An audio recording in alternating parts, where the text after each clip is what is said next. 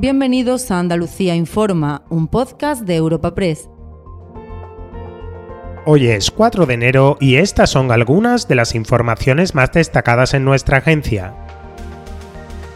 Juanma Moreno se marca un difícil reto para 2024, poner fecha a la demolición del Hotel del Algarrobico. En su primera comparecencia pública del año para inaugurar un nuevo telecabina en la estación de esquí de Sierra Nevada, ha vuelto a referirse a este objetivo que ya apuntó en su mensaje institucional de fin de año, con el que pretende poner fin a la maraña judicial que ha permitido que este símbolo del desarrollo turístico descontrolado siga en pie 20 años después.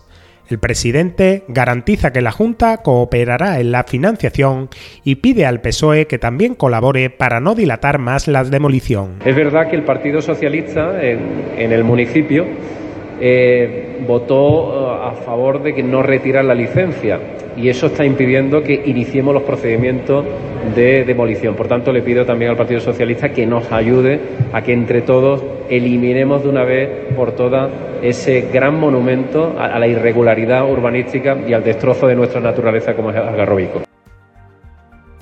En el plano sanitario, a la preocupación por las listas de espera se suma el impacto que pueda tener en la atención primaria el aumento en la incidencia de gripe, COVID y otras enfermedades respiratorias. Andalucía registra actualmente una tasa de 500 casos por cada 100.000 habitantes, menos de la mitad de la media nacional, que supera los 1.100, pero la Consejería de Salud teme la llegada del pico previsto para finales de enero.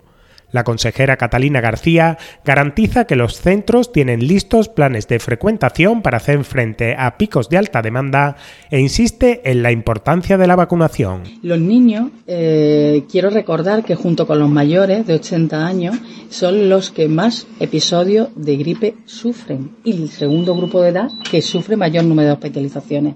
Así que volvemos a pedir a la población en general que se vacunen de la gripe, que se vacunen del COVID y que se vacunen los niños del virus inicial. Afortunadamente estamos en, en el 92% de tasa de vacunación, que ahí nos gustaría llegar con los niños en la vacunación de la gripe.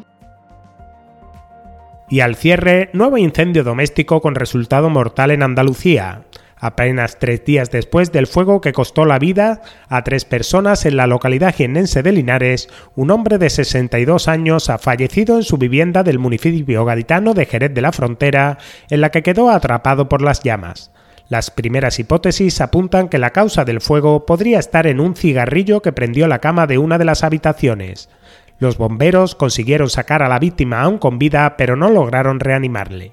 Así relata lo ocurrido José Luis, vecino de la planta superior del inmueble. El patio interior da a mi cuarto de baño y mi cocina. La cocina teníamos la ventana cerrada, pero el, cuarto de baño no. Y claro, un olor quemado, quemado, quemado, quemado, hasta que me por el patio. Digo, Tatín, el vecino, el difunto. Salí para abajo, empecé a pegar a porrazos, no contestaba, ya salió el vecino de aquí, me hizo una mano.